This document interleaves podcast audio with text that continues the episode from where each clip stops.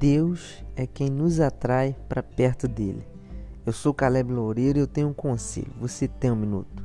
Na Segunda Guerra Mundial, os soldados americanos levavam pombos para a batalha e, quando eles queriam se comunicar com a sua base, amarravam bilhetes nos pombos e os soltavam.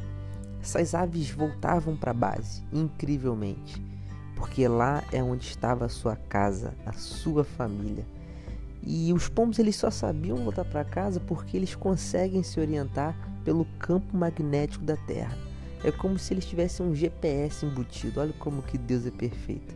Assim como esses pombos da Segunda Guerra Mundial, às vezes as circunstâncias da vida nos afastam de Deus.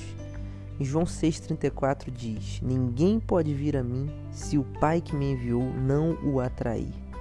Estar em casa às vezes não é sinônimo de estar perto do Pai.